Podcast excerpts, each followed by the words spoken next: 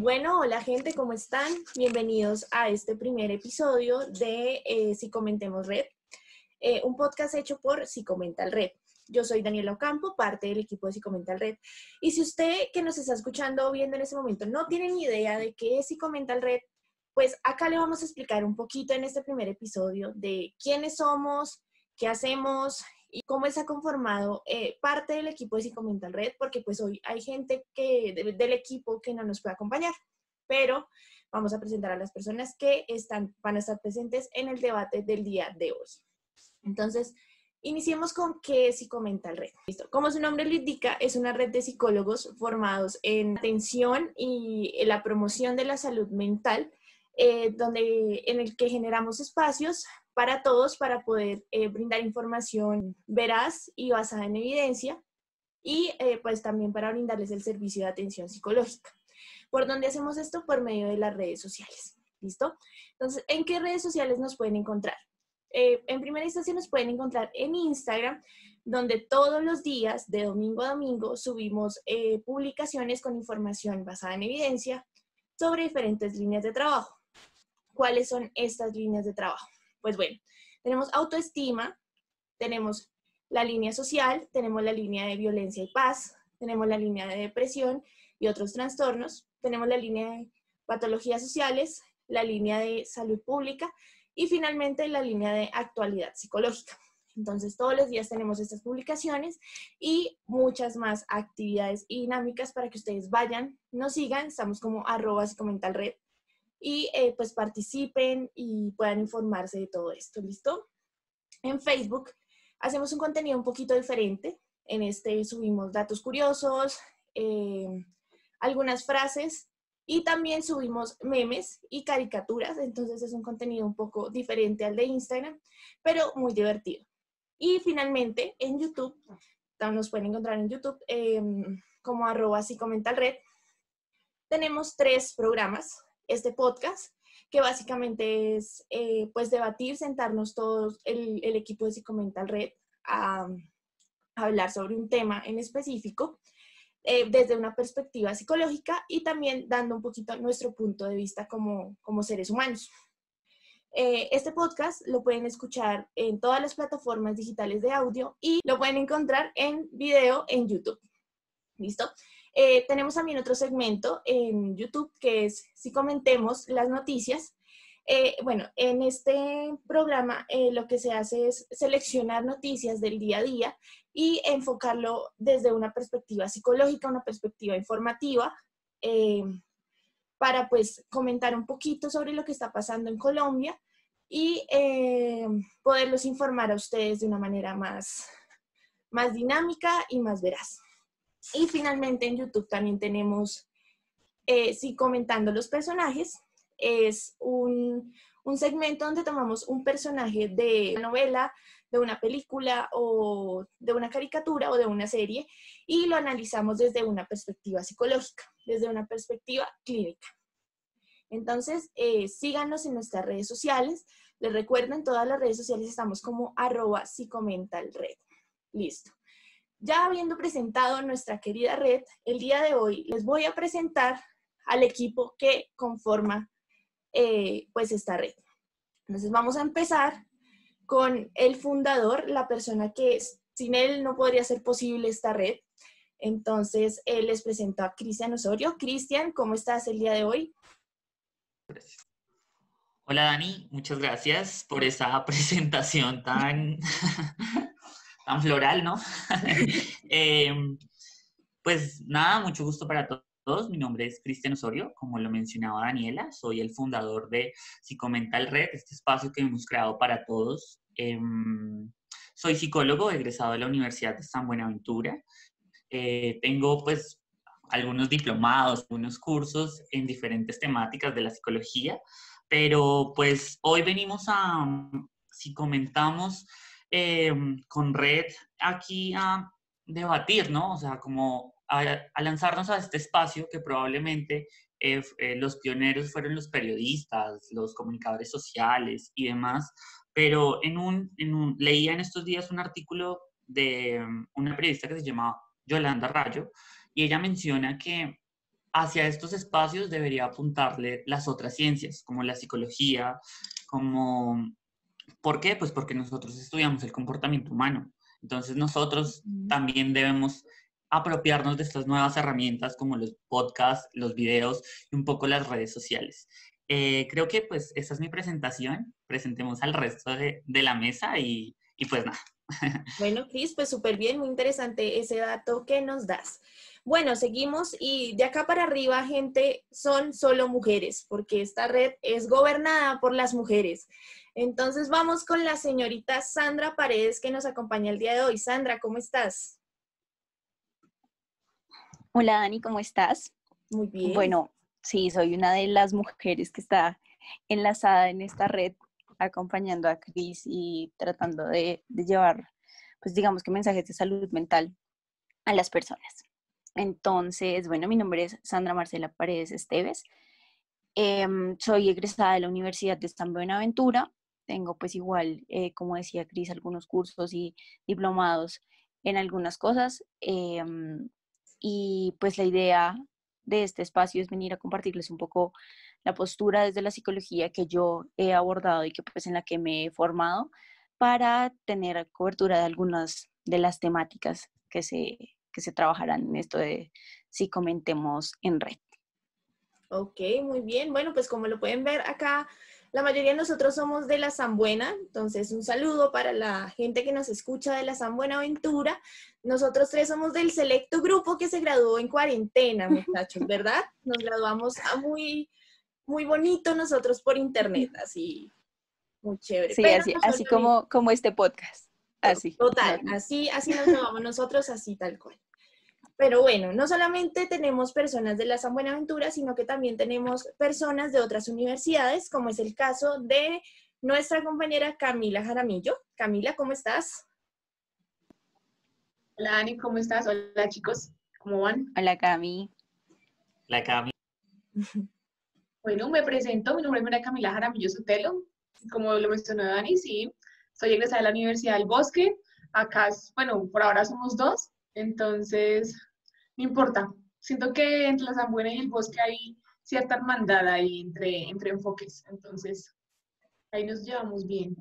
Y acá la red es variedad, tenemos mujeres, hombres, personas de otras universidades, personas de, de otras partes del país, pero pues esa es la idea, tener varias eh, perspectivas. Y bueno, por último, pero no menos importante, tenemos a la señorita Jimena. Jimena, ¿cómo estás? ¿Cómo están? Bien, muy bien. Bueno, como le decía Dani, yo soy Jimena Girón. Soy una de las estudiantes que hace parte de, de Psicomental Red, ¿no? Porque somos dos. Yo ya estoy en décimo semestre, ya casi, ya casi coronamos, ya casi. Pero sí, entonces también hago parte de, de Psicomental Red y la verdad ha sido un gran proyecto que poco a poco hemos tratado de hacerlo crecer eh, y que también nos ha ayudado a crecer como personas y como profesionales, así que creo que eso es una parte muy importante. Así que bueno, creo que hablando aquí de todo un poquito y ya para ir empezando y poniendo esto, entrando en calor, como se dice, quiero que, que hablemos acerca de un tema que ha estado en boom en los últimos días y es sobre la reapertura de los bares, pero que no se va a vender licor. Yo quiero saber ustedes qué opinan porque esto le han sacado memes, le han sacado imágenes, le han sacado videos, o sea, todo lo existente. Las redes sociales están inundadas de esta información. Creo que de mi parte considero que, que es curioso porque hay, claro, hay bares que son bar-restaurante y que tienen la posibilidad de vender otras cosas y de ofertar otras cosas.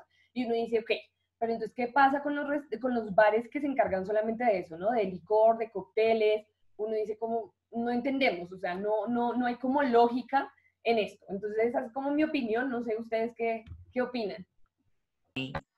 Eh, yo opino que Jimena llegó con toda, ¿no? Ella llega a ponernos a trabajar. Aquí ya mucha presentación, vayan y nos conocen en las páginas, pero aquí venimos esa si comentamos en red, ¿no? Entonces, pues me parece, y voy a dar como mi introducción frente a este tema, yo creo que más allá de la crisis, yo lo veo como un problema de salud. ¿Saben por qué? Porque yo siento que a la gente, o sea, la gente igual va a ir a bailar, ¿sí? O sea, la gente no va a dejar de bailar por el hecho de que no vendan alcohol. O sea, la gente va a ir.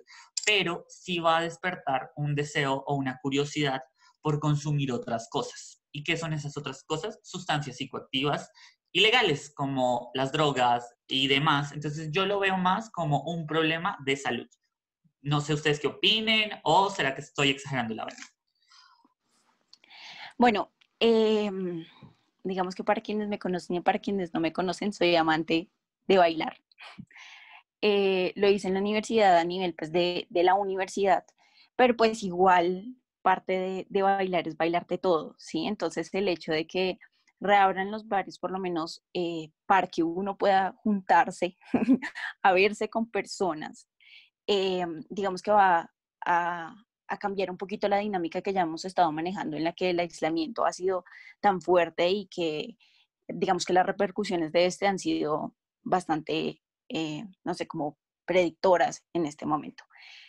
Pero adicional a ello, eh, también comparto un poco el pensamiento de Cris y es que digamos que estos espacios no son solo para consumir sustancias psicoactivas eh, legales, sino que también se pueden dar para el tema de la ilegalidad aunque se está diciendo que pues va a haber una mucho mayor cobertura de, entes eh, gubernamentales que pues van a regir, digamos que van a verificar el cumplimiento de esto. Digamos que eso no, no, no me da un poco de tranquilidad ni nada, porque el tema de la salud mental, al no ser tan abordado y en este momento que a pesar de la pandemia eh, se han visto tantas repercusiones en salud mental, y no se ha abordado el tema y no se le ha dado una cobertura a nivel gubernamental y no nos han reconocido como una de las, de las no sé, de, los, de las entidades o de los estamentos que más necesita, digamos, poner atención, igual no creo que, que la gente se preocupe por ello. ¿Sí? Entonces, digamos que estar en un espacio en el que generalmente se tomaba y no tomar va a generar algunos temas de ansiedad, ¿sí? Digamos que la población que más toma en este momento son los estudiantes y la que más va a bares son los estudiantes.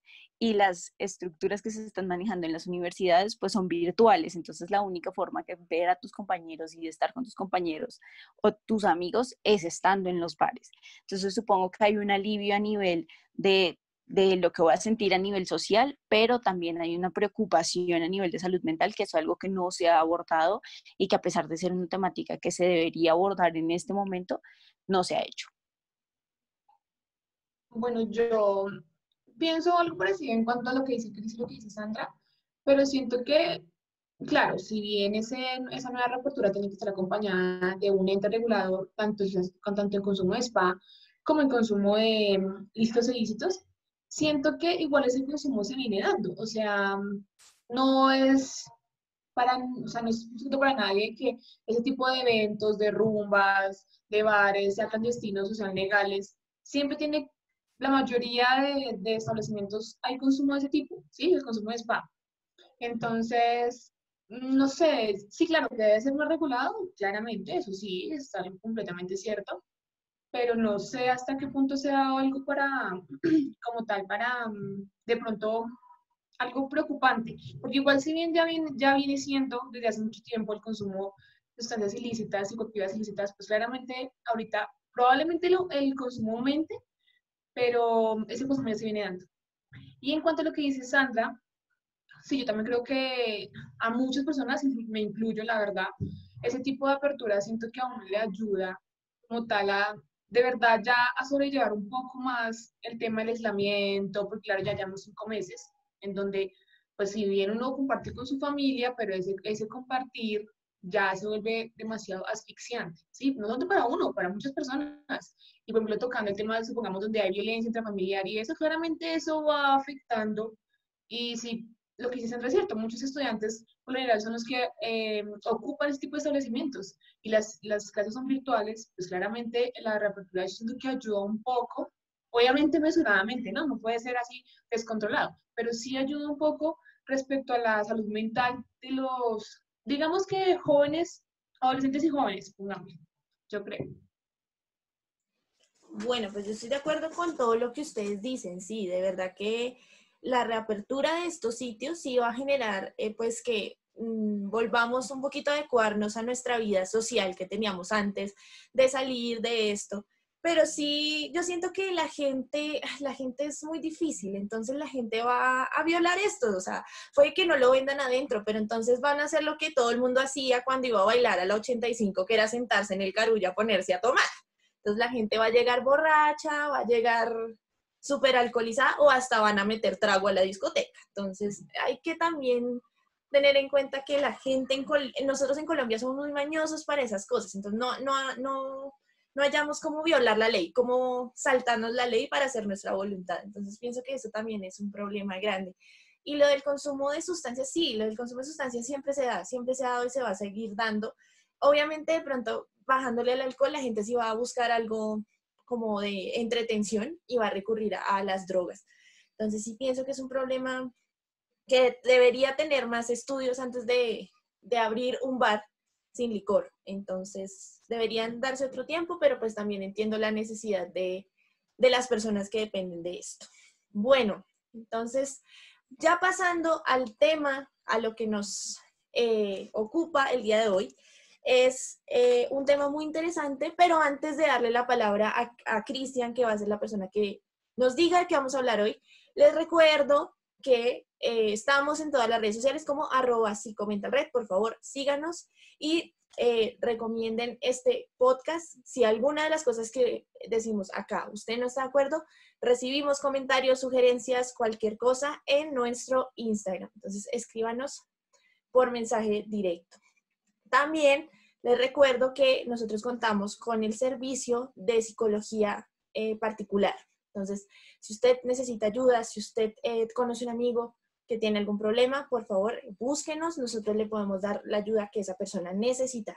Recuerde que la salud mental es muy importante, no la ponga en manos de cualquier persona. Entonces, para el agendamiento de citas, nos pueden escribir un mensaje directo por Instagram, por Facebook o enviarnos un correo a eh. Listo. Ahora sí, Cris, puedes iniciar a comentarnos el tema del día de hoy. Bueno, eh, espero que mm, haya sido una investigación lo de la 85 en Carulla, eh, lo que estabas haciendo. Pero para continuar, eh, entremos en, con nuestra temática del día de hoy. Entonces, pues bienvenidos a, si comentamos en red, a este primer tema que vamos a tener el día de hoy, el cual llamamos la psicología en redes, para el cual pues me voy a permitir hacer una pequeña introducción a este tema con un escrito pequeñito que hice el día de ayer. Me permito hacer una breve, una breve, no tan larga introducción, se los prometo. Probablemente, para iniciar un debate, abro comillas, debemos aclarar los términos de lo que vamos a hablar, o eso creo. Así que mientras escribía esto, me preguntaba, ¿será que se hace así o Daniela me va a regañar? Pues no sé, pero comencemos. En síntesis, la psicología es la ciencia que estudia el comportamiento humano. Y en las redes sociales, pues son todas estas herramientas digitales que están en furor a causa del COVID-19. Las dos involucran a todo grupo poblacional, niños, adolescentes, adultos y adultos mayores. Pero ¿cómo llegó la psicología a las redes sociales? Para responder a esta pregunta, viajé en el tiempo. Me devuelvo a Sócrates, a Aristóteles, quienes ya estudiaban el por qué la gente pensaba de cierta manera. Pero alto, viaje mucho en el tiempo y no es una clase de historia de la psicología. Si nos acomodamos hacia finales del siglo XVIII, principios del XIX, la psicología tomaba fuerza junto con la psiquiatría. Eh, ya diferentes autores se preguntaban qué es eso del comportamiento humano, por qué reaccionamos a ciertos estímulos, qué pasa en nuestro cerebro.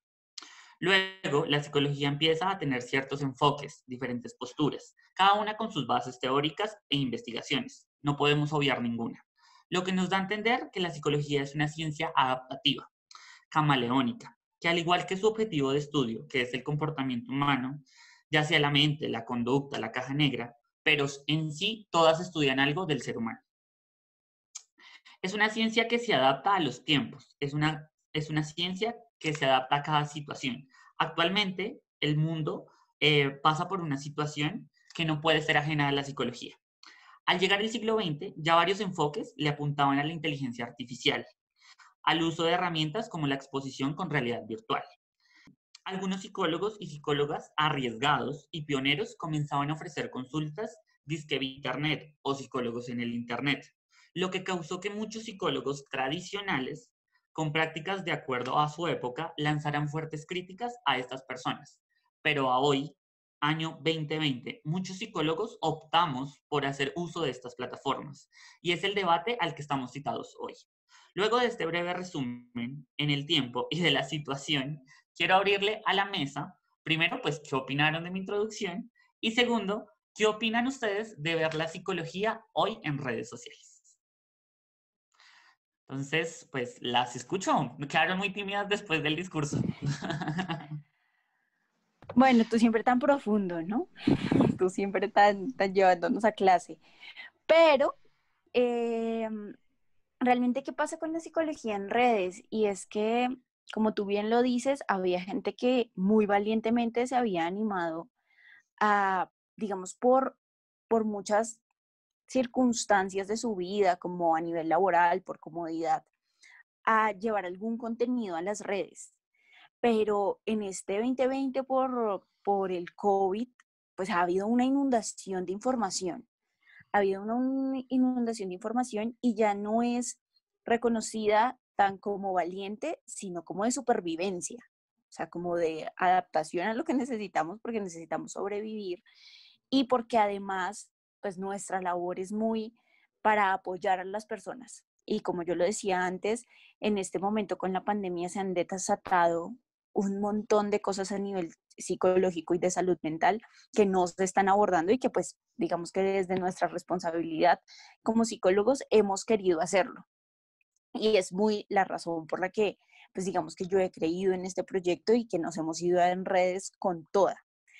Pero si hay una cosa que desde el primer momento, digamos, desde que se inició la red y desde que yo pude hablar contigo como, como fundador, fue el, el tema de la ética. Para mí el tema de la ética era bastante importante abordarlo desde, desde esta nueva realidad de psicología, porque una cosa es que publiquemos algunas frases de personas que ya, se, que, que ya hayan sido, digamos, psicólogos reconocidos, que ya sabemos que tienen un recorrido, pero hay otra muy distinta en publicar cosas que yo solo creo o que yo solo he escuchado y que como psicólogo es un poco irresponsable que lo hagamos porque hay gente que nos lee y hay gente que todavía escucha psicología y le da un poco de miedo, pero hay gente que realmente cree en la labor por lo que les ha tocado vivir, por lo que han necesitado de, digamos que de la ciencia.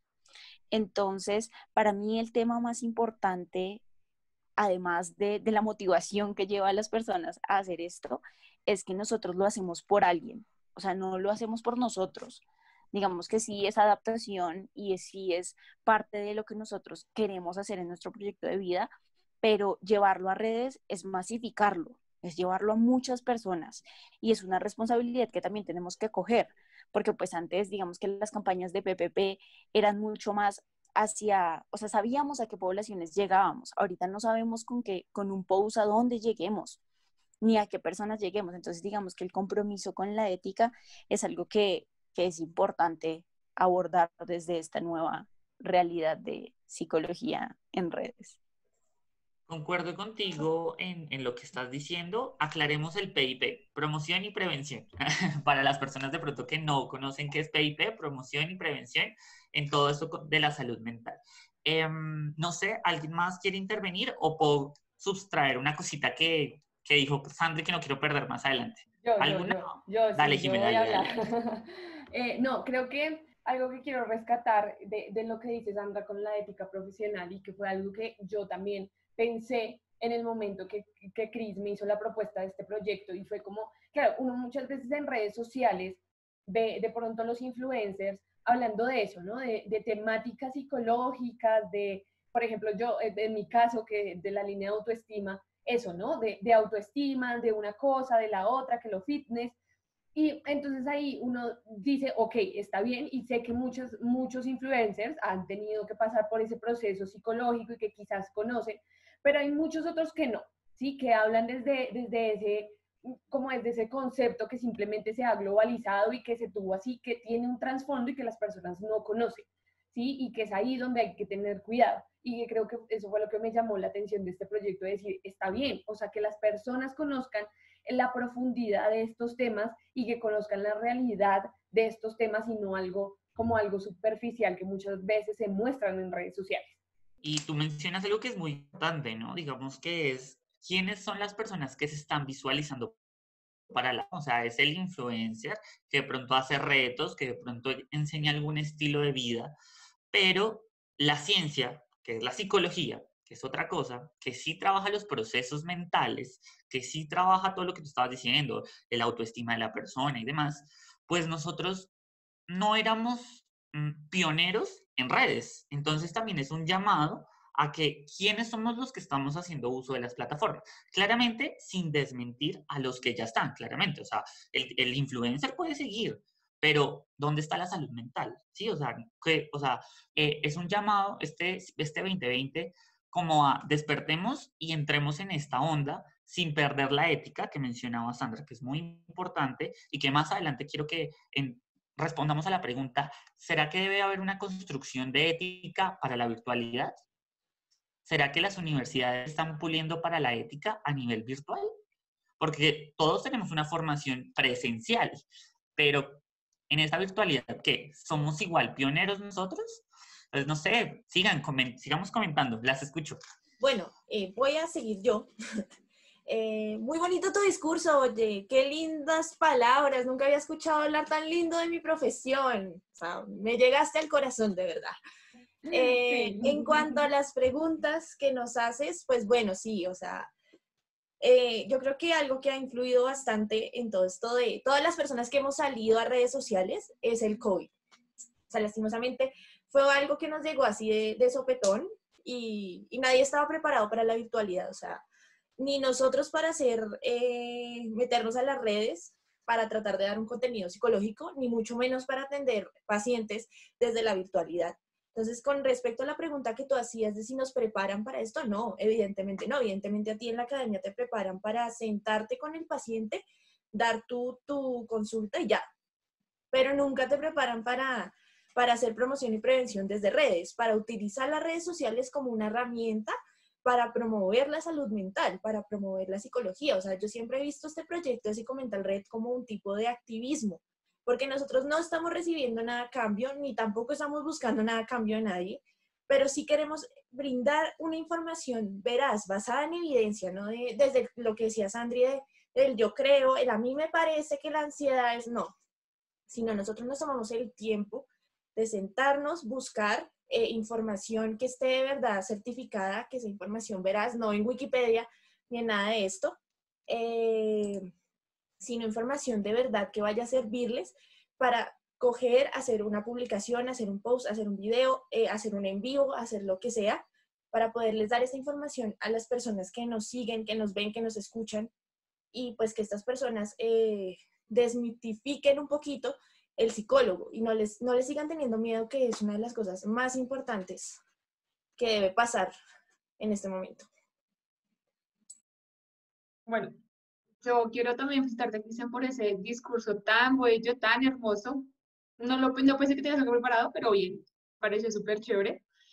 Y mm, en cuanto a la pregunta que nos haces, claramente, yo creo que en este momento las universidades no se preparan, o, o sea, actualmente este año no están preparados para un, proceso, un procedimiento de ética virtual. La verdad, no creo. O sea, creo que todos ya, bueno, a excepción de Gil, pero ya están décimo semestre, pero todos nos, ya nos graduamos. Y lo que vimos en ética y bioética no tenía nada de virtualidad.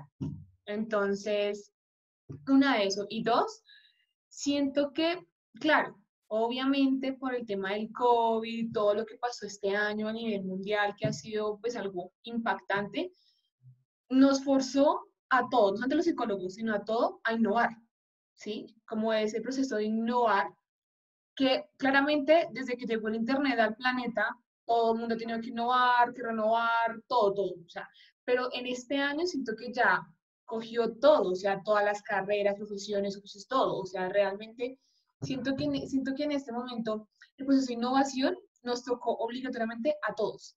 Y por eso es que nosotros en este momento estamos en la red. Cuando usted me contó el proyecto de la red y bueno, el, el procedimiento que hicimos para ingresar, yo le dije a Cristian, si no estoy mal, que me parecía algo completamente innovador, algo que no se había visto, por lo menos yo no había visto hasta el momento, y por eso me gustaba, por eso quería ser parte de la red, porque era algo que se salía un poco como de, de los esquemas y claramente nos tocaba por cuestiones de, de pandemia. Pero siento que, y mira que hoy en día que nosotros estamos haciendo parte de esta red y cada vez, mira, estamos innovando con este podcast y, y cada vez pensamos como más en otra cosa adicional, mucha gente también se ha subido como al barco y hacen, hacen prácticamente o lo mismo, emprendimientos, muchos psicólogos, colegas de nosotros también estarán en su página ofreciendo servicios psicológicos personalizados a nivel virtual. Entonces siento que sí, hace parte como que más claramente, o sea, nos tocó y con la pandemia y no se puede tener algo presencial, pero siento que hace más parte como que nos forzó a todos a innovar en cosas que realmente no teníamos como ese tipo de, de experiencia. Eso creo. Total. perdón.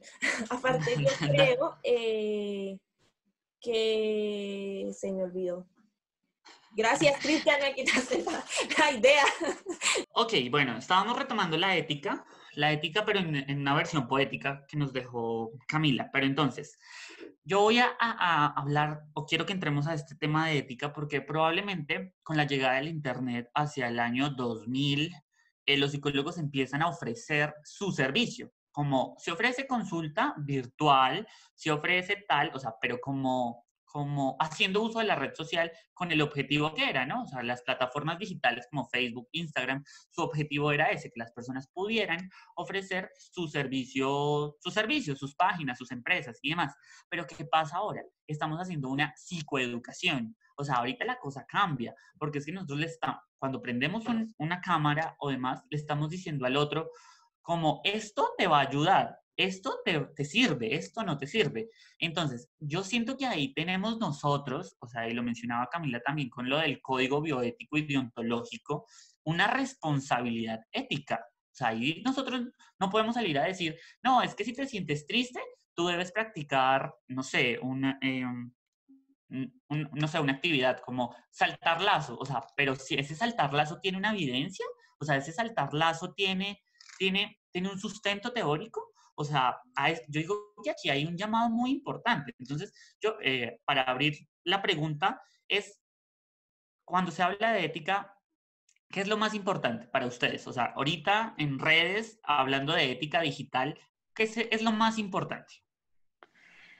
Bueno, eh, yo lo hablaba desde el inicio, digamos que em, cuando hice mi primera intervención y es la responsabilidad. Para mí, eh, primero es vernos como humanos, ¿sí? Como personas. Eh, X género, X cultura, o sea, vernos como personas. Primero vernos como humanos. Al vernos como humanos, partir de que si yo estoy leyendo esto que tú estás haciendo o te estoy escuchando desde una cámara o te estoy escuchando desde mi, o sea, desde el lugar donde esté, o sea, yo le estoy llegando a alguien que es igual a mí a nivel del ser humano que tiene problemas como yo les he podido tener y que yo puedo ser una persona que lo apoye, pero en ningún momento voy a ser más que esa persona, ¿sí? Digamos que en eso está la primera responsabilidad y es que como yo no soy más de la, que la otra persona, yo no voy a decir una ley. O sea, para mí, digamos que la psicología es hablarle de mi mundo al mundo de las demás personas y cada persona es un mundo diferente. Entonces yo puedo tener un impacto en el mundo mientras la otra persona me deje entrar a ese mundo. ¿Sí? Y en eso está la responsabilidad inicial para mí desde la ética. Y es que si yo le voy a hablar a tu mundo, le voy a hablar a tu mundo desde lo que yo puedo decirte que he evaluado e investigado, porque digamos que la línea de nuestra universidad es bastante investigativa. Entonces decía Cris, bueno, no sabemos si un lazo tiene este impacto, pero si nos animamos a mirar si ese lazo tiene impacto, primero tenemos que hacer ese proceso. O sea, primero tenemos que hacer ese proceso riguroso de investigar qué impactos tiene ese lazo y de darnos cuenta que si no tiene ningún impacto, también es un resultado. También es decir, oye, el lazo no tiene impacto y podemos irnos por otros lados mucho más disientes a nivel de comportamiento y disientes a nivel de cambios, que es lo que esperan las personas. ¿sí? Que es por lo que más desertan en nuestros procesos. Pero digamos que hay personas que nos leen y es a lo que yo soy muy enfática y es que nos leen o nos escuchan y nosotros no sabemos hasta dónde, ¿sí? Por eso siempre dejamos, digamos que nuestros contactos eh, a disposición de todos ustedes y de todos los que nos escuchan y es de, oye, si, en si realmente tienes una duda sobre lo que yo escribí, si realmente tienes una duda sobre la referencia que yo puse, pues comunícate con nosotros, porque por eso nosotros ponemos una cara en la red, ¿sí? Digamos que las redes sociales y además el Instagram era muy, según mi idea, antes de la pandemia era muy, era mi cara. Y yo en mi Instagram tengo mis cosas y hablo sobre mi vida, pero ahorita hablo sobre algo que puede impactar a muchas más personas y que es lo que realmente quiero. Entonces mi responsabilidad con ellos es muchísimo más grande y creo que es el mayor compromiso ético. Es la responsabilidad sobre mis palabras y que si alguna vez a mí me preguntan sobre lo que yo escribí, yo tenga la capacidad de sustentarlo y decirte por qué lo hice y desde mi mundo por qué se justifica, pero además cómo te puede aportar a tu mundo. Creo que yo desde la parte de eso, de lo que dice Cris de la ética, creo que también tiene que ver mucho con algo que hemos hablado y que fue como las bases, el objetivo también desde el principio que creamos la red, y era también ser conscientes de que si bien es cierto que todos bueno, yo todavía no me he graduado, pero nos graduamos con, de, con distintos conocimientos de manera muy general, ¿no? Porque uno sale como psicólogo general, sí, eso es cierto, pero uno desde, desde los primeros semestres, poco a poco te vas dando cuenta que hay algo que te apasiona más que lo otro, sí, que quizás tú metes, a mí me tocó muchas veces meter electivas porque me tocaba en algo que realmente no me apasionaba, entonces, pero hay algo en lo que realmente sí me apasiona, hay una línea, hay un enfoque que me apasiona y que he llevado mis prácticas hacia, hacia ese nivel, ¿no? Entonces yo creo que también es ser congruente con eso, ¿no? O sea, tener, que tenga sentido tu enfoque, que tenga sentido la experiencia que tienes, que tenga... Eso creo que es muy importante, o sea, ofrecerle a las personas algo en lo que realmente sí sabes y tienes conocimiento.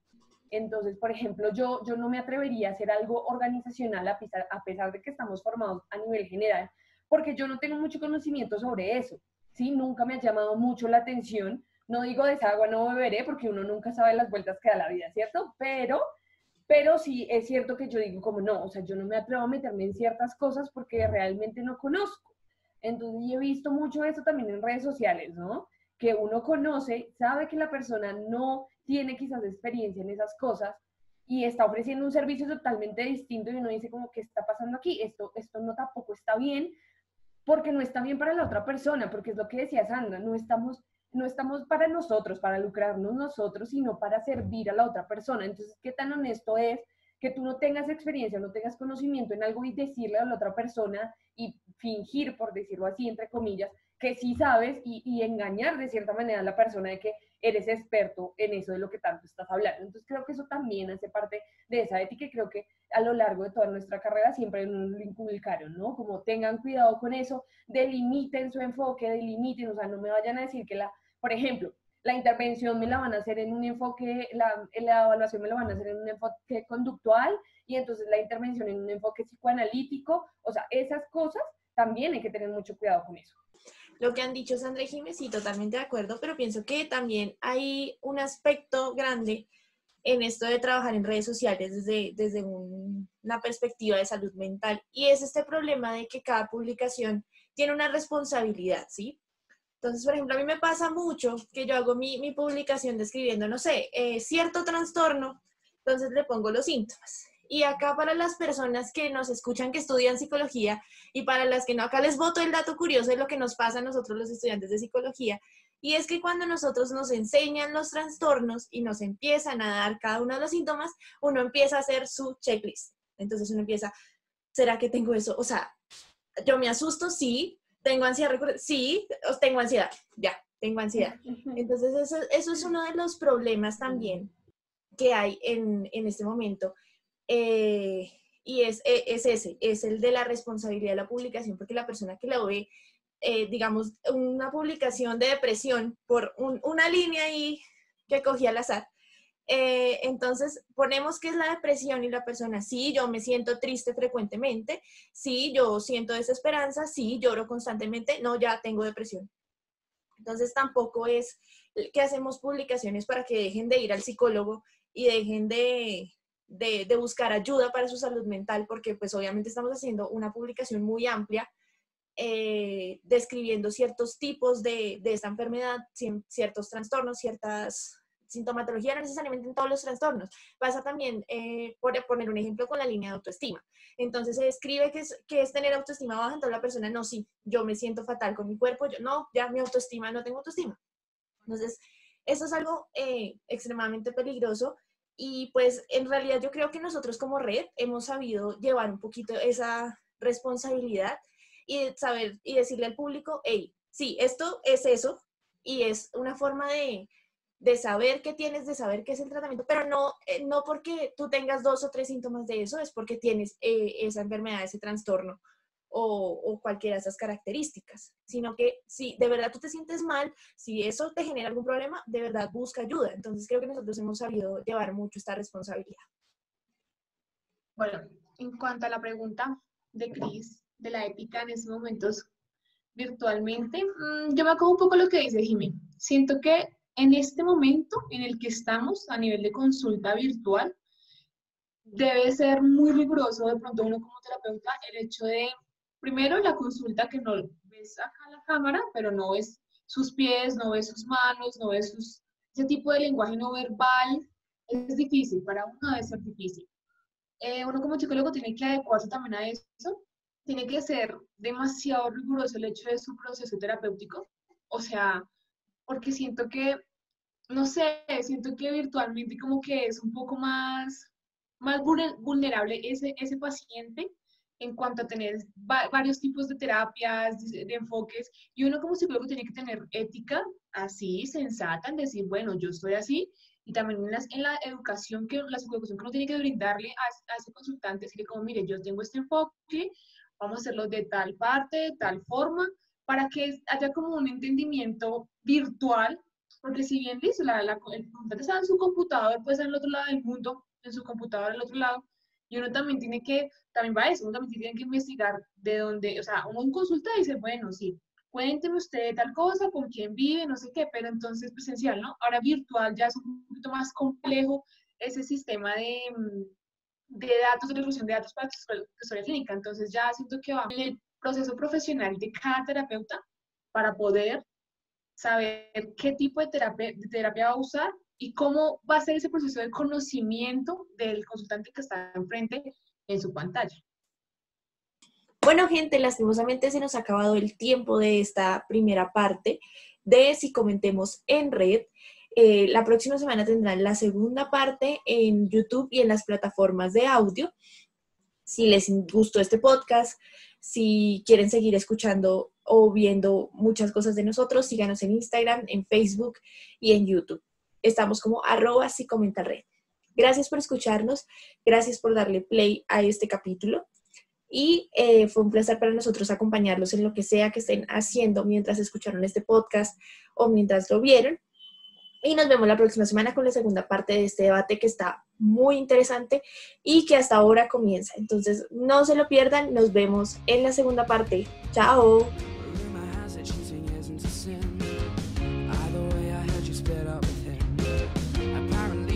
get over her flaws.